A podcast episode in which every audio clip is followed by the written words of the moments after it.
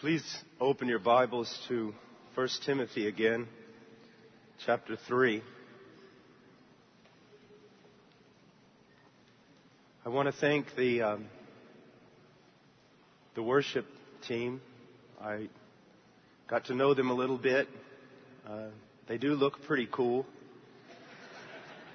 but they honor the Lord.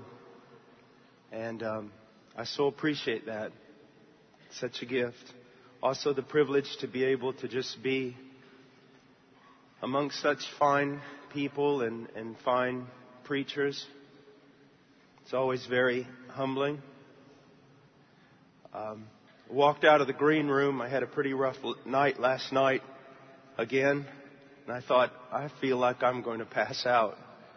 And uh, I walked through the back, and Voddie Baucham sitting in a chair, bent over, with a big ice pack on his eye, and I thought, man, we're getting old. we are really getting old. Someone asked me how I felt, and I said, well, imagine five days in a stagnant swamp wrestling with Voddie Baucham. That's how I have felt.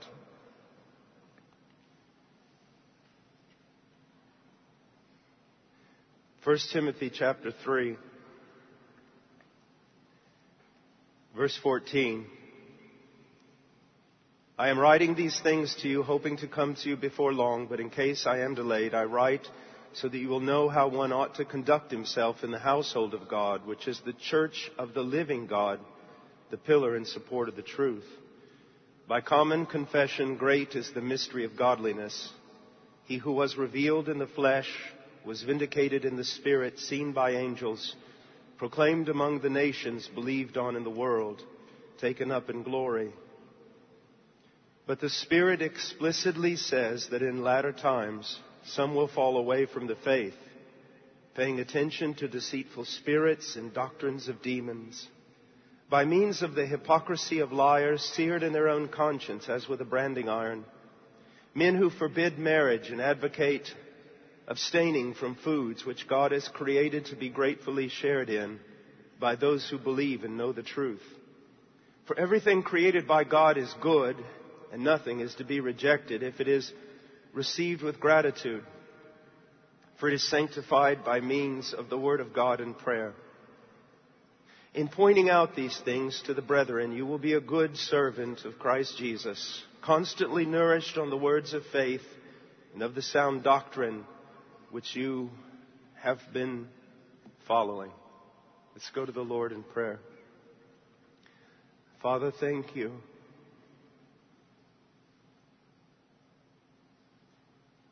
Thank you so much for everything that you are and everything that you have done for us. Thank you for your word, without which, Lord,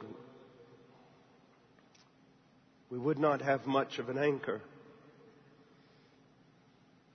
Lord, please help us to understand this text and to apply it to our lives for your glory and our good, the good of your church. In Jesus' name, amen. I want to just summarize what was said in, the, in my last sermon, verses 14 and 15. First of all, again, I want to plead especially with the young believers here that you must become a vital member of a local church. You must. It is not an option in Scripture. You will never be in the center of God's will unless you put yourself in a local church with biblical elders who are seeking to follow sola scriptura, who are simple men simply seeking to obey God in what is written. We see in verse 15 one of the most, I think, amazing passages for the local church. One of the most amazing passages with regard to our need of the day. And it says this, In verse 14, I am writing these things to you, hoping to come to you before long, but in case I am delayed, I write so that you will know how one ought to conduct himself in the household of God, which is the church of the living God. It is His church, His household. And the only way we can know how to conduct ourselves or to manage as ministers, as stewards, the bride of Christ is through what is written. And I just want to say this to you. I don't care how offensive it is to you. May I have grace, but may the zeal of the Lord also push me into saying this.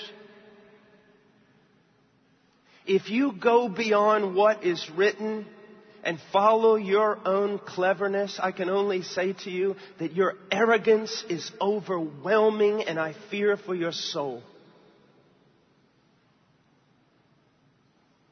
Do you not know that you will stand before God on that great day?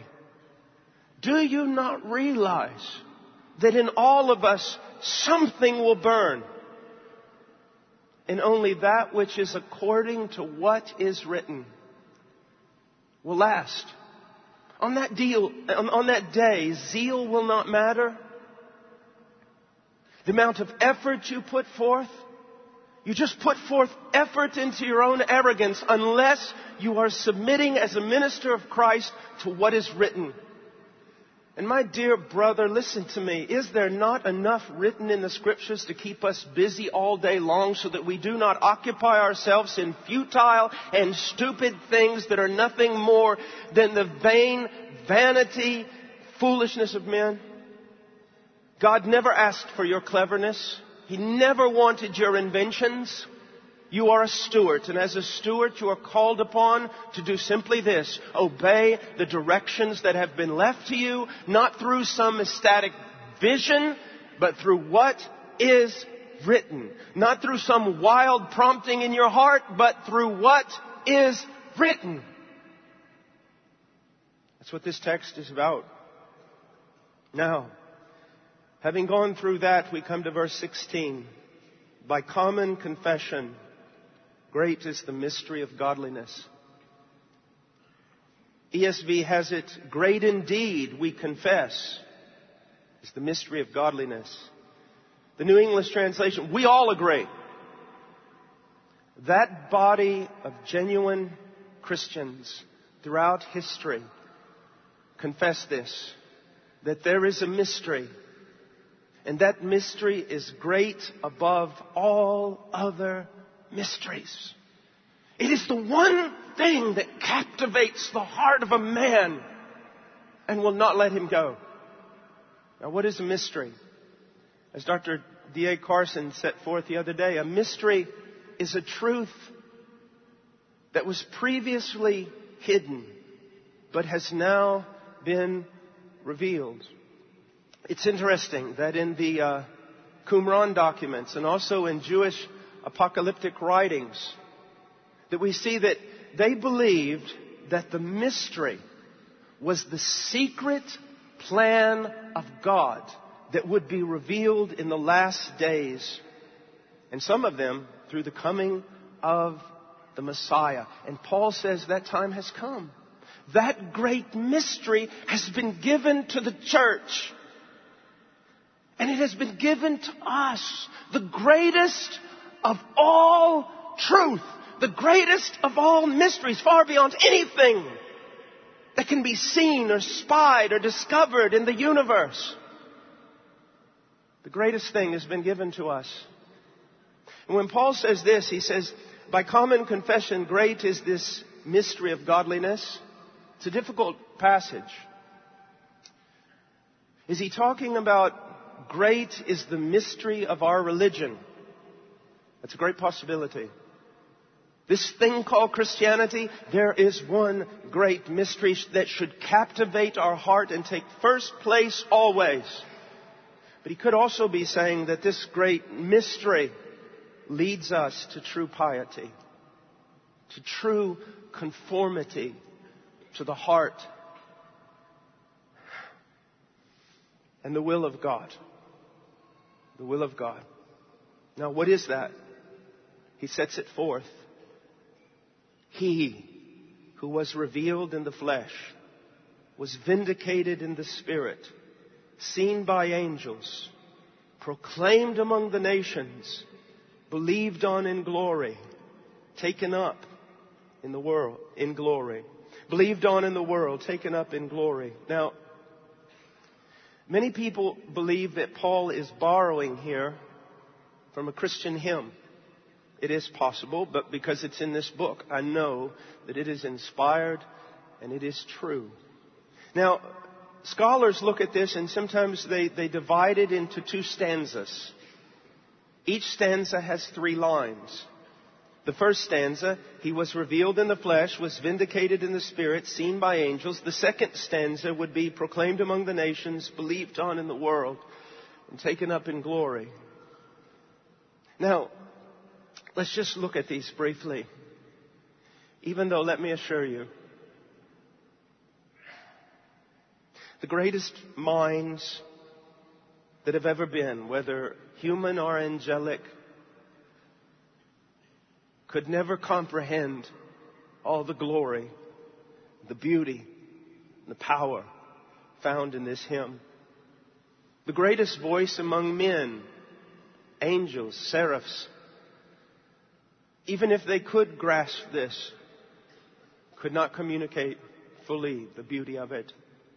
I am convinced that the gospel of Jesus Christ, which is this mystery, is so great that only the fullness of its greatness can be comprehended by God Himself.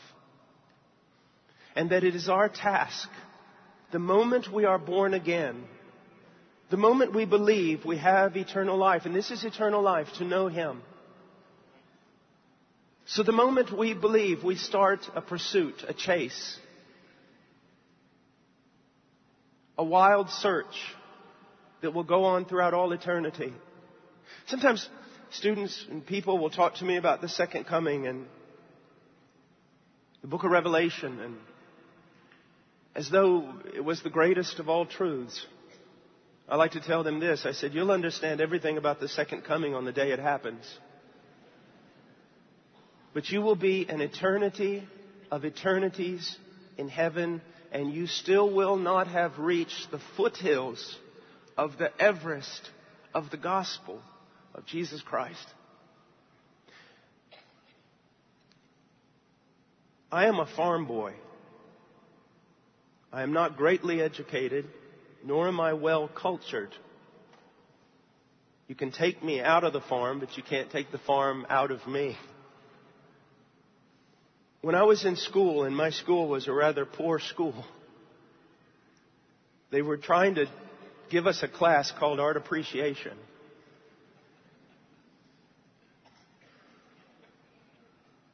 And what our professor told us was you have to develop a mind that can appreciate beauty. And later on, you know, at times after I left our cattle ranch and I learned that there were other things other than meat, my wife would make me eat all sorts of strange things. And she said, you have to develop a palate to appreciate finer things. I believe that we are born again quite uncultured. And I believe that it is the task of the preacher to cultivate the mind of the flock and to give them a palate so that they learn to reject the slop the common, and they learn to appreciate what is truly beauty. That they learn to taste and see that the Lord is good. And that is the purpose of the preacher in that he, he spends long hours every day locked in a room alone with God and the Word that he may pull forth at least something of the great infinite truth locked in this book about God and teach the people so that the people can appreciate appreciate that which is true. And that's why I'm so burdened for what calls itself Christianity in America because many of the pastors are entertaining people with fodder, with the carnal, and in some cases even with the demonic. Here, in these words, is life, beauty, the manifestation of the glory of God, He who was revealed in the flesh. You see, you can't understand how powerful this phrase is unless you understand who He was prior to His incarnation. And what it meant for the Son of God to take upon Himself a body in the likeness of human flesh and then to wade through this world for the sake of His bride. I was preaching last week in California and I had to preach on Ephesians 2, 1. We were dead in our trespasses and sins. And the only way I can commu- could communicate what that text is really saying is this.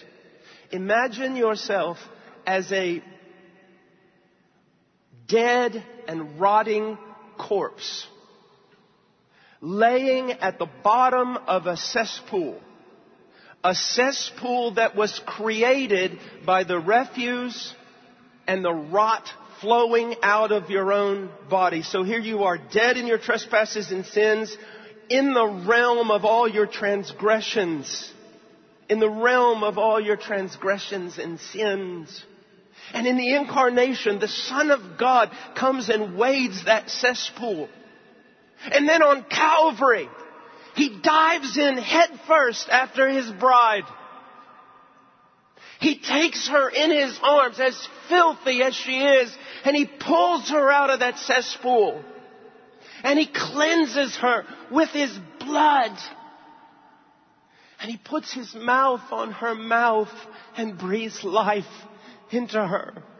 You see, there is enough power in just this to propel a regenerated heart throughout an, into an eternity of piety.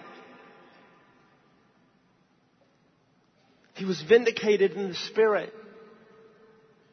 What does that mean? Well, in a sense, during his ministry, he was vindicated in the Spirit, in that the Spirit was with him, doing marvelous works no man has ever done, vindicating him, the works that I do, he says. If you don't believe me, look at the works. But primarily the idea here is the resurrection. And we see that, don't we? Listen to Romans 1 4. He was declared the Son of God with power by the resurrection from the dead. It doesn't mean he became the Son of God, but he was declared to be. He was proven to be. If you're waiting for God to open up the sky to speak to you with regard to the validity of Christ and his death, then you'll wait in vain. God's already spoken. He, he raised him from the dead. And that's the only evidence he's ever going to give you. And it is enough. Romans 4:25 he was raised because of our justification. Now many people will look at this and they get kind of confused and they say, well, the death is the important thing, but here it skips that. No, it doesn't. You see, you're not raised from the dead unless you're actually dead. And then the word vindication is so very, very important. You see, the, the, raising of Christ from the dead by the Spirit of God is the great evidence that his death had meaning. And what was that meaning? It all comes down to this. Every time I present the gospel, I begin with this. The greatest problem in all the world is if God is just, He cannot forgive you. That is the great dilemma of Scripture. All of Scripture is geared toward answering this one question. If God is just, how can He forgive wicked men and still be just? And the answer is found in the death of His Son on Calvary, where He bore the sin of His people. He bore His bride's sin. And then all the wrath of God against her was poured out on him. And through his suffering and death, the offended justice of God was satisfied and wrath was appeased. If that's not in your gospel, you don't preach the gospel. You do not preach the gospel. He was seen by angels. What is the meaning of that? Well, we know that angels were there at his birth. We know that angels comforted him before, during Gethsemane. We know he could have called legions of angels to come down and help him. We know that angels announced his resurrection, but I think this goes much farther than this. It's talking about the universal or cosmic significance of Christ's work. What stupid men ignore and cannot appreciate the highest created beings in the universe stretch forth their neck to constantly gaze upon. This to them is the wonder of wonders. Then he goes to the next stanza proclaimed among the nations. It's the gospel's global proclamation. You know, Paul, even in Paul's time, he told Festus, this wasn't done in a corner. And then he goes on and he says this, believed on in the world. The power of the gospel. The power of the gospel to advance God's redemptive plan of the ages. God is not losing. You see, you've got to be very, very careful that you do not judge everything from the microcosm in which you live. If I go to almost every country in the world, Christianity is a minority. But if you add up all the people who know Christ, scattered throughout all the world. I can assure you that Christ's enterprise is the biggest thing on this planet. I am not discouraged. He rolls on and rolls on triumphantly. He does. And this gospel is powerful. I know, brethren, I know that if I shed all of Saul's armor, and I stand before the world or a tribe or the Bedouins in the Middle East and I have nothing in my hand except the proclamation of the gospel of Jesus Christ, I know if I preach long enough, someone's coming out of there converted.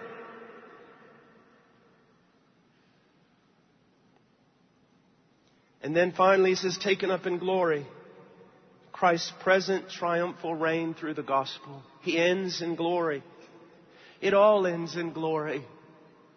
It all ends in glory. If you've read the scriptures correctly as a man of God, there should be times in your life, brethren, where your wife will catch you in your office or seated outside on a chair.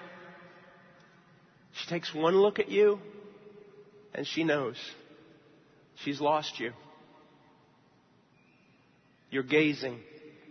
You're looking. You're waiting. You're longing for the glory that will appear when He appears. Sometimes you cannot preach too much on heaven. You can preach about heaven wrongly. But brothers, you need to have constantly before you this is not a losing venture.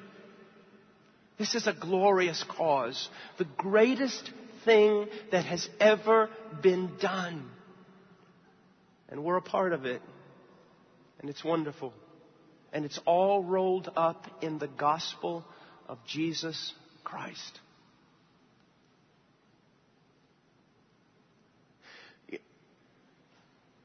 You know, sometimes I've gone places to preach, and the preacher will say, What are you going to preach on? Uh, the gospel. And he said, Well, this isn't an evangelistic meeting.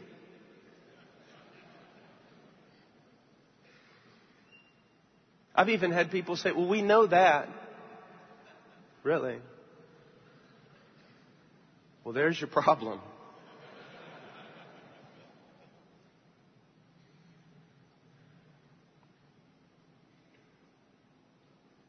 Let's go on to verse 1 of chapter 4. But the Spirit explicitly says that in latter times some will fall away from the faith, paying attention to deceitful spirits and doctrines of demons. Now, what is going on here? First of all, Paul says the Spirit explicitly says, you and I can be guided by the Spirit, we can be prompted, but you and I, we do, this type of language does not belong to us. But as an apostle, Paul could say this. The Spirit was explicitly saying, retos means expressly, or, or very specifically the Spirit was saying. Also the word saying, lego, is in present tense. The idea is that the Spirit was warning Paul over and over and over and over. About what? that in the latter times something horrible was going to happen. Now, when did the latter times begin? They did not begin with some revival in the 50s. The latter times began with the coming, the death, the resurrection, the ascension and exaltation of the Messiah. And how long will these latter days last? Until he returns. So throughout the entire age of the church, if we could say it that way, there is a constant and continuous danger of apostasy.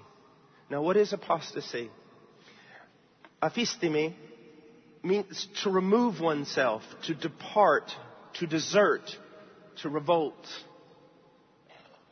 Now, in the context of Christianity, it is to depart from the faith or to stand.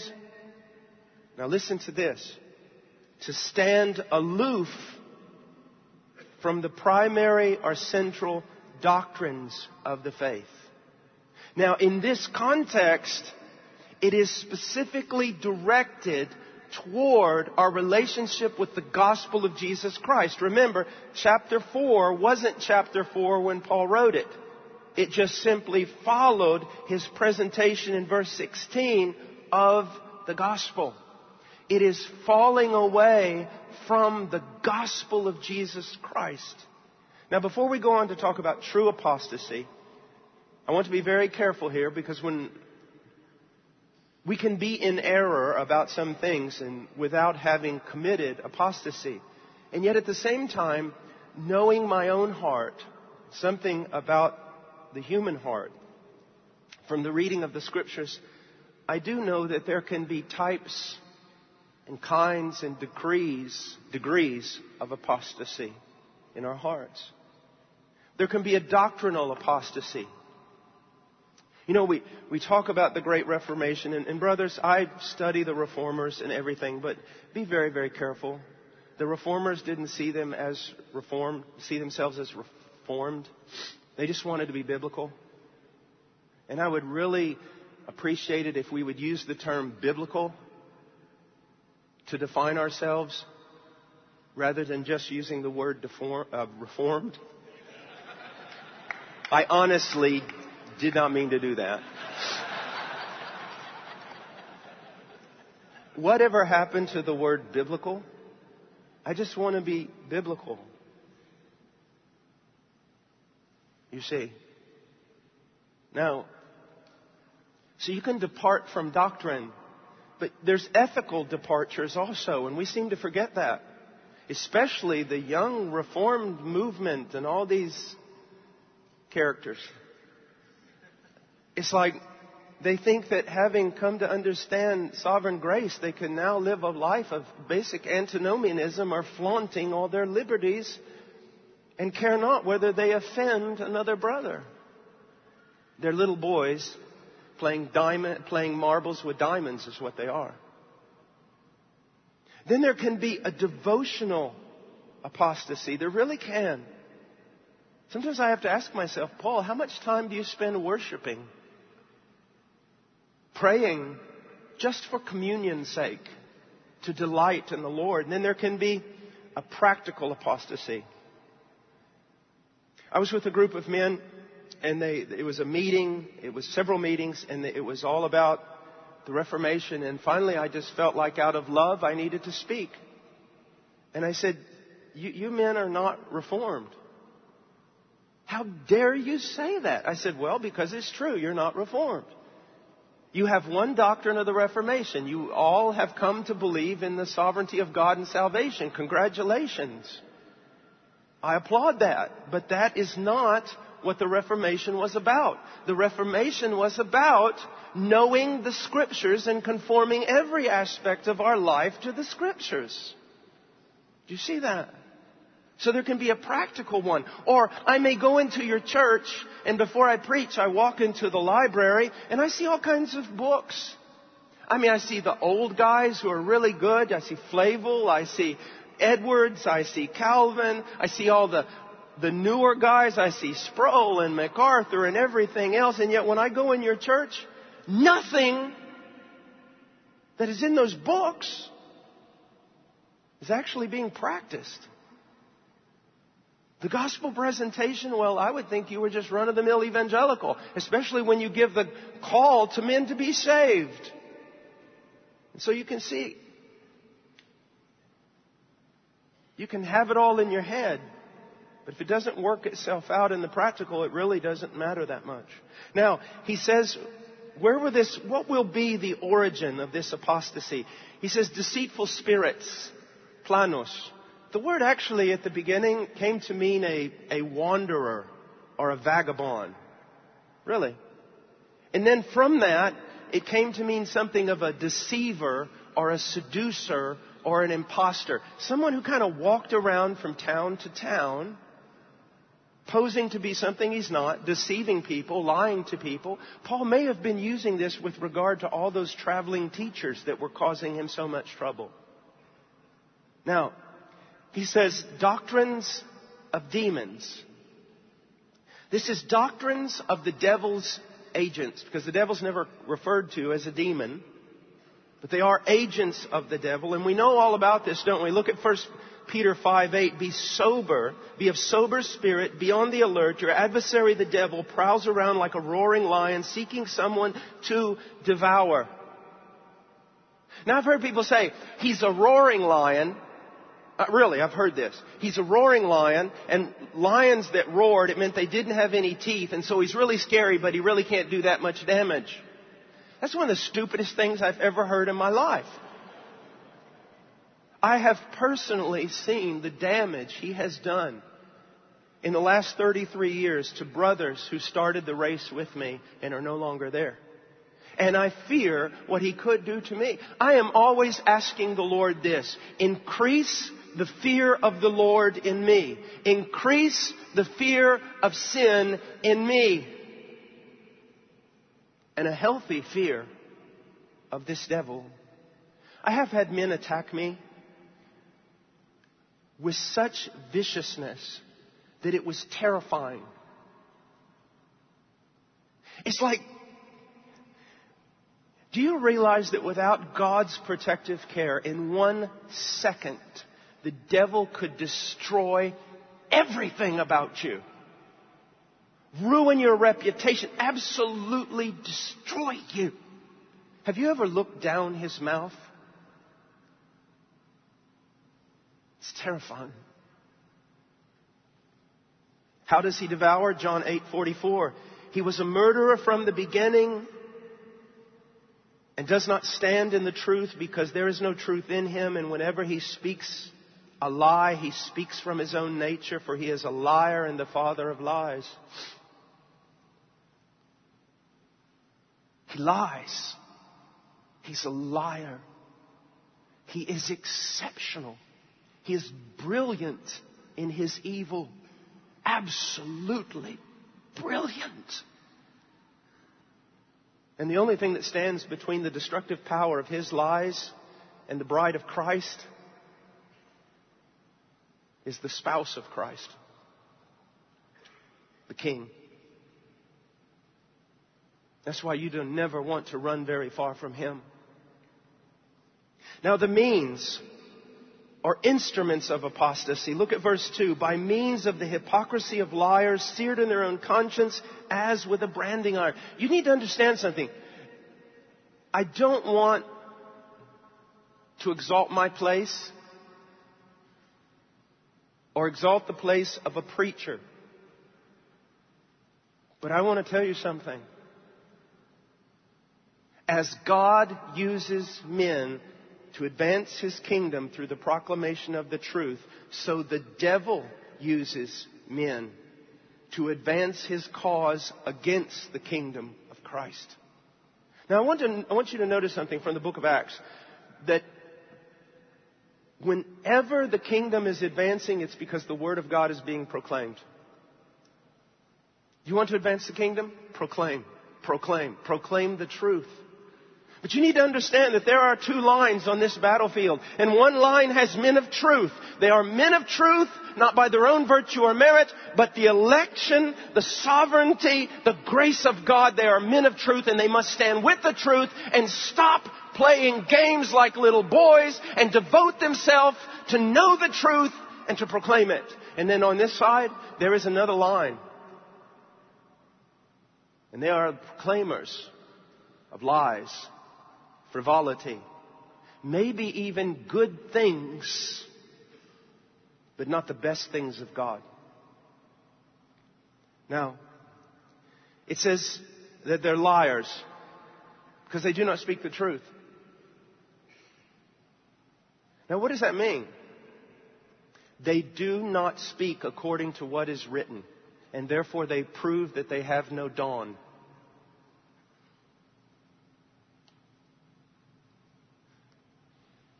Young man, when you get up in the pulpit, no one needs to hear from your heart. They need to hear from God's Word. If you go on the mission field, let me share with you something.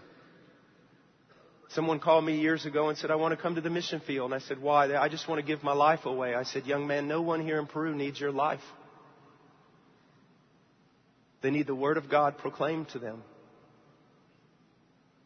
Liars they are liars because they do not, they do not speak according to what is written. They are hypocritical because they pretend to have a spirituality that is from God, but in actuality, at best, their spirituality is carnal or natural. And at worst, it's demonic.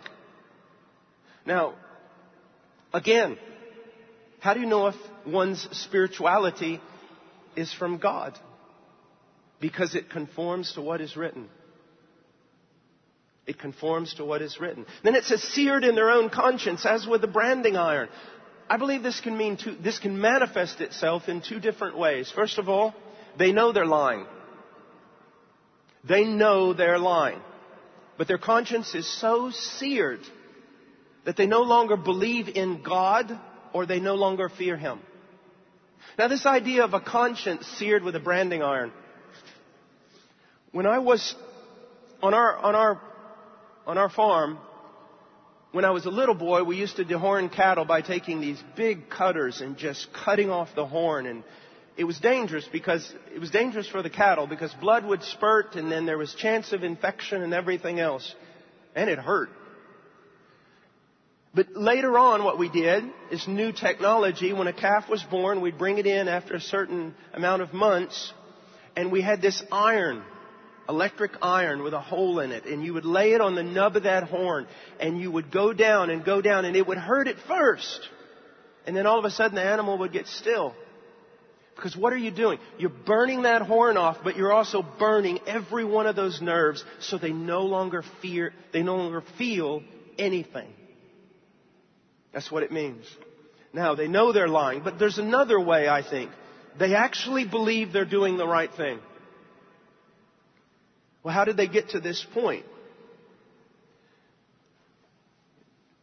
They looked at Scripture, and particularly, they looked at the gospel and found little delight in it, little power in it, little usefulness of it for their ministries. And therefore, God turned them over. And the best word I can use here is to frivolity, to vanity. and churches throughout America that are called evangelical, and that's why that term means absolutely nothing today. Churches all throughout America, evangelical churches, are filled with this kind of frivolity. Now, I want us to look at verses 3 through 5. Uh, 3 through 5 totally catch me off guard. In light of verses 1 and 2, I just do not expect 3 through 5. And someone says, why? Well, if you look at verses 1 and 2, I mean, he is using language that's not used anywhere else in the scriptures. He said, the Spirit explicitly says. That's like, hey, listen, this is important. And then he goes on and he talks about deceitful spirits and doctrines of demons. And he talks about men filled with hypocrisy who are liars and are literally seared in their own conscience. And you begin to think surely verse 3 is going to talk about the revelation of the Antichrist. I mean, something big is coming in verse 3. But what do we get? Men who forbid marriage and advocate abstaining from foods and then we look at that, especially as Americans, and go, well, we have no fear of apostasy. We all marry, and I've looked at most of you. You definitely don't abstain from food. You need to abstain a little bit more, actually, to be biblical. So I didn't want you to think that I was getting too nice. So how, what does this have to do? I mean, how do you put these two things together? They don't make sense. But if you sit there long enough and look at it, you see, wow, I am so in danger of apostasy. The church is so filled, or not the church, but the expression of Christianity in America is so filled with apostasy.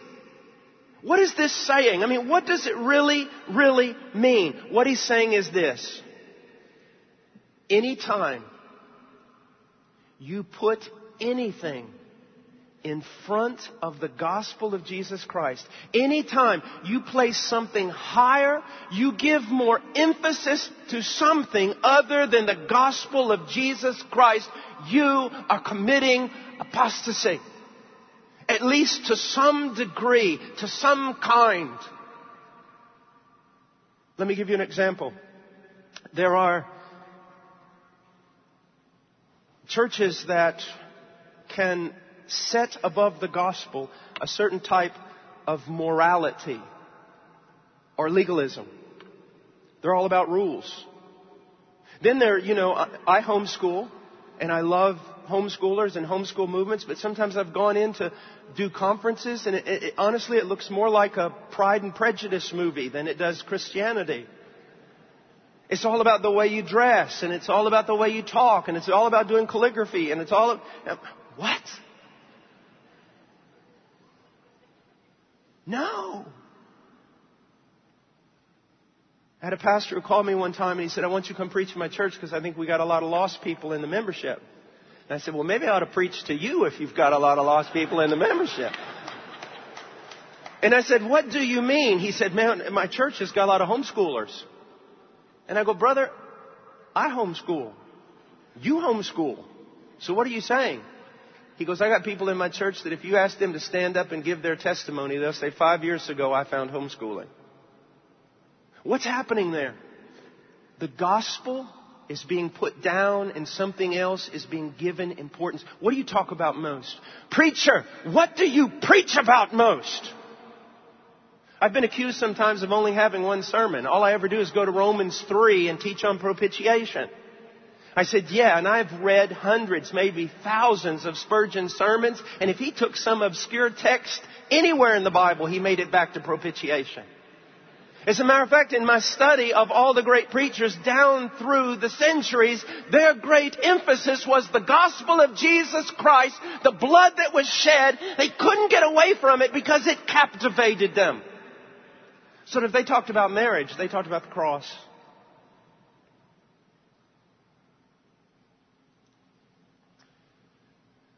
We can degrade and we can be turn, we can take legalism and we can put it above the gospel. At the same time, and this is more prevalent, we can take antinomianism, our freedoms, and put them above the gospel. The reason I can't enter into some of the freedoms of my younger brothers is because of the gospel. As a matter of fact, look what Titus 2, 11 and 12 says. For the grace of God has appeared, bringing salvation to all men, instructing us to deny ungodliness and worldly desires and to live sensibly, righteously, and godly in the present age. Paul said in Galatians 5:13, "For you were not called, you were called to freedom, brethren, but do not turn your freedom into an opportunity for the flesh, but through love serve one another." Blessed is the man who meditates upon the law of God. Every time it seems I talk about commands, or I talk about my delight in the law of God, people, I mean, people in the church will say to me things like, well, you know, the law is just oppressive. And this is what I always ask them. Just which law is oppressing you? Is it the one that says you shall not take your neighbor's wife? Is that the one oppressing you? Then you got some serious problems. Is it the one that says you shall not bear false witness against your neighbor? Is that the one that oppresses you and makes you feel like you have no freedom? No, we are not saved by the law, our ability to keep commands. No, no, no. We're saved through believing. And even that believing is a gift from God. And yet those of us with a regenerate heart, we delight in the law of the Lord. And it is the law of God, the commands of God, that enable us to know how to express love towards God. Another way is to trivialize the gospel with material prosperity and self-realization. Most, a lot of pastors today call themselves life coaches. I applaud that. I want them to stop using the word pastor because they're not. It's like when someone told me a while back, aren't you kind of angry that all these churches are taking Baptist off their, off their, uh, you know, signs and stuff? And I said, no, I'm glad they're not Baptist.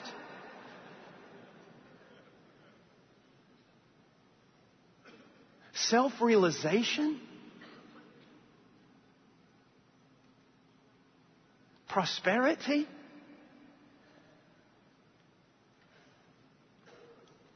Brothers, I literally have to restrain myself when I hear somebody say Jehovah Jireh, the Lord will provide, and then point to their Mercedes. The Lord will provide what? A ram, an offering, a sacrifice. On that mount He has provided Christ. Another way in which the gospel, we're having this flip flop and this apostasy, is we deny the gospel by diminishing the uniqueness of Christ. Brothers, that is going to be, that is going to be the battle of our lives as we grow older. You are going to see, it's already happening, you are going to see it. You're going to see maybe even the great majority of evangelicals are going to deny the uniqueness of Christ. They're going to say, Christ is my Savior. But they're not going to say He is the Savior. They're going to say things like, Who am I to judge? I can't judge others and what others believe. No, but for me, Jesus is my Savior. That's apostasy. Listen, I could become the most popular preacher in America tomorrow. I could be on every liberal talk show, news program, and everything. All I have to do is change the definite article to an indefinite article. I have to stop saying Jesus is the, the Savior and start saying He is a Savior, and everyone will applaud me. You see, Christians were persecuted in the first centuries for being atheists. Did you know that? Because there, there was the land before them. There was the Roman Empire with thousands upon thousands of gods. And everyone was okay with everyone else's gods. They traded gods like they trade, like we would trade baseball cards when we were little kids. They affirmed one another. And then here comes the Christian. All your gods are vanity. They are not gods. And furthermore, Caesar isn't Lord. Jesus is. Do you see that? We are going to see, I believe, a massive wave of apostasy. And here's what's going to happen. When preachers like me will not give in on the day they throw my old body in jail, the great majority of evangelicals will stand up and say, Amen, we're tired of that preacher's hatred and intolerance. Don't you ever give in to that. You give in to that, my friend, you are not Christian. You are not Christian at all.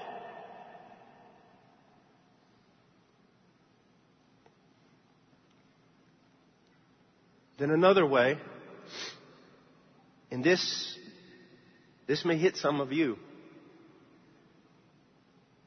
When a church, and when I say church, I mean a local body of believers, when a church uses anything other than the gospel as a drawing card for the church,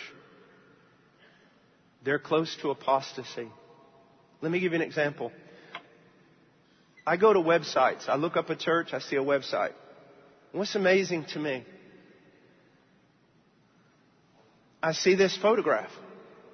It's so common of just a bunch of spectacularly beautiful people.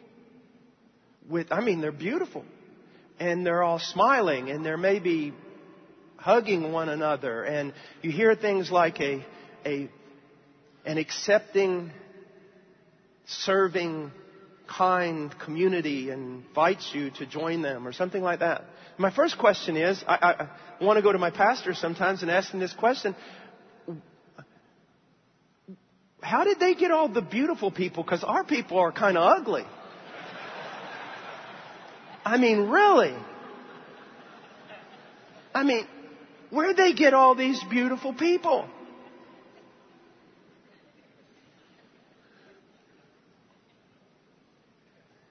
And then the gospel is found on page 16 of the website. A watered down, powerless version of what is written. Their drawing card is them. And you say, well, Brother Paul, what did Jesus say? You know, they would know we are Christians by our love. The apostles didn't walk around hugging one another as they walked into town. So don't take that text out of context. I was with Brother Conrad. He may not even remember this. We were in Romania together years and years ago. And he was preaching to our missionaries and he said this. He said, do you want to know how the apostle Paul started a church? He took a big billboard out and he wrote upon it the most scandalous thing he could possibly write. We preach Christ crucified. And it was in that scandalous message that the power of God was manifested in the regeneration and redemption of men. Don't try to put a pretty worldly face on your church. Don't develop this idea that the cults frequently use that we're going to soft sell the gospel, put the demands somewhere way in the back, or the scandalous content somewhere in the back and gradually will move the people toward that. That's deception. Congratulations. You've just become much like these people described in verses 1 and 2. We preach Christ. We preach Christ crucified. Now, in 56 seconds, what is the cure for this? Look at verse 6. Young Timothy, in pointing out these things to the brethren, you will be a good servant of Christ Jesus. What is our job?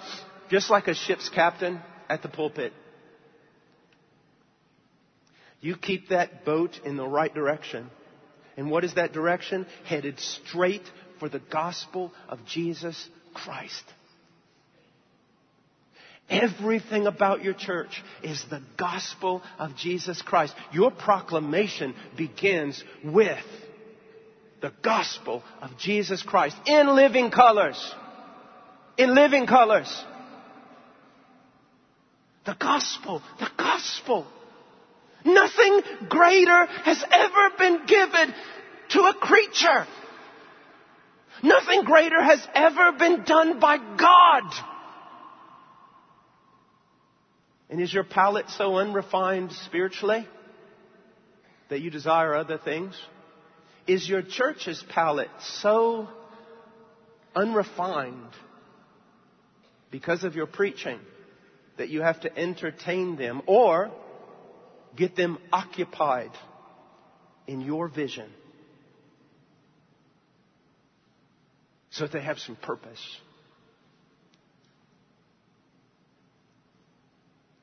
I really get sick and tired of men with all their visions. Pastor, the only vision you need is Christ crucified and raised from the dead. And then you simply obey Him. You obey Him and allow that obedience and the grace of God to take you where Christ wants you to go.